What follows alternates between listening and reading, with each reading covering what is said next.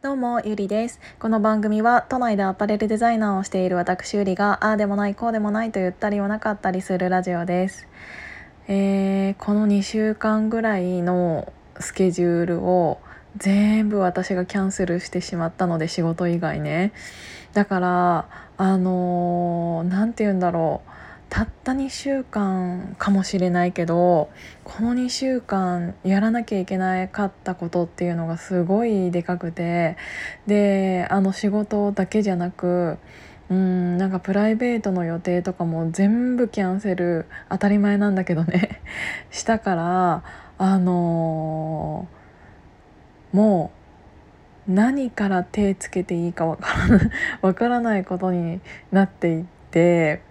あの例えばあの歯医者さんだったりとかあとなんかあの婦人科の検診も行かなきゃいけなかったのそれキャンセルしたりとかなんかそういうだけでも結構いろいろあって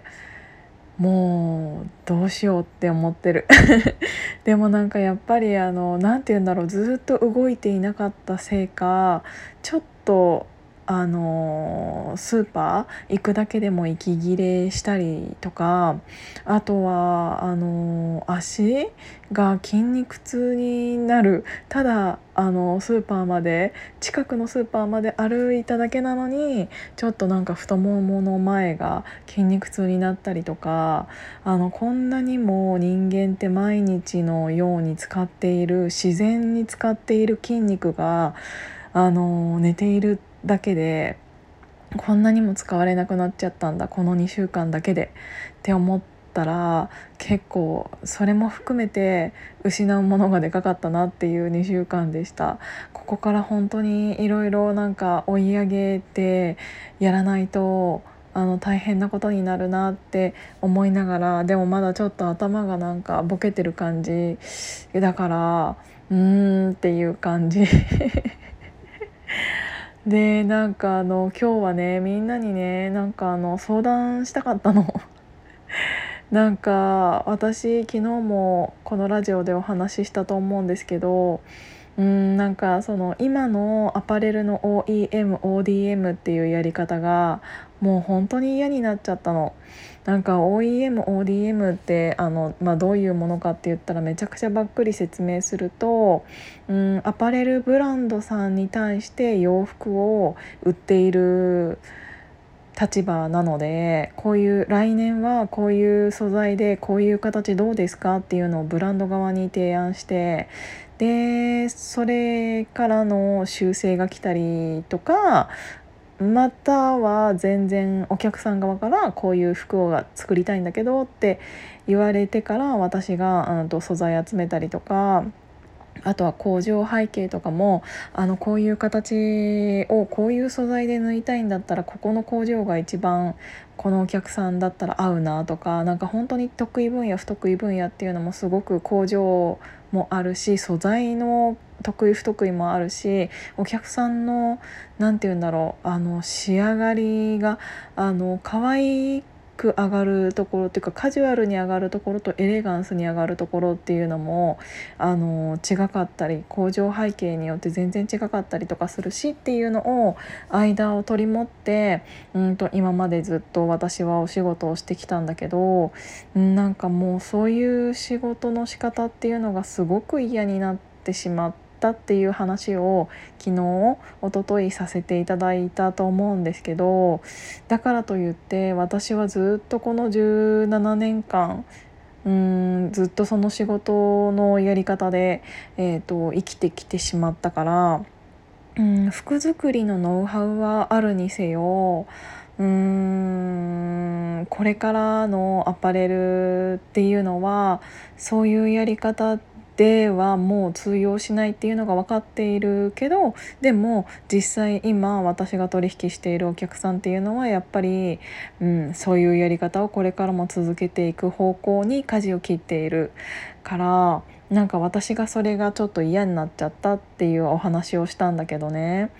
うーんじゃあその仕事を今までしてきたのにこれから私はどういう仕事をするのかっていうのがうーんなんか全然見えてこなくてなんかやりたいことってはいうのは本当にたくさんあるの。今クラファンのページをもう一回あの一からうんちょっと作り直しているんだけどそういうなんかなんて言うんだろう支援活動っていうのは力を入れていきたいしでも支援活動するためには自分がお金とうん心に、えー、あと時間に余裕がないと、うん、人のことなんて支援している場合じゃなかったりするからやっぱりそれっていうのはうーん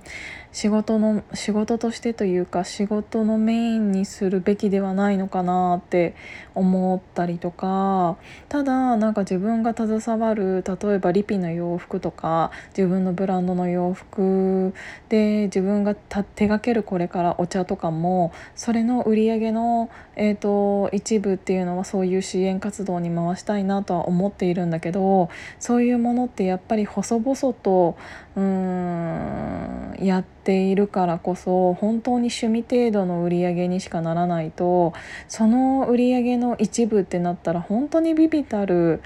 お金しか支援できないしって思ったらもっと私がちゃんとマネタイズをできるような仕組みをじゃん、自分でちゃんと作らないとうーんまた中途半端なものになってしまうなっていうのもあるから。それはそれで嫌だしって思ったりうーんなんか私ってどういう仕事が向いてるんだろうってうんなんか分からなくなってきちゃった。なんかあのその9月末で今の会社との契約は切るんですけどでその話もしていてでも9月末より早くなる可能性っていうのも大いにあってであのその次の仕事っていうのはうーん見つけようと思えばすぐ見つかるのは分かっているんだけどう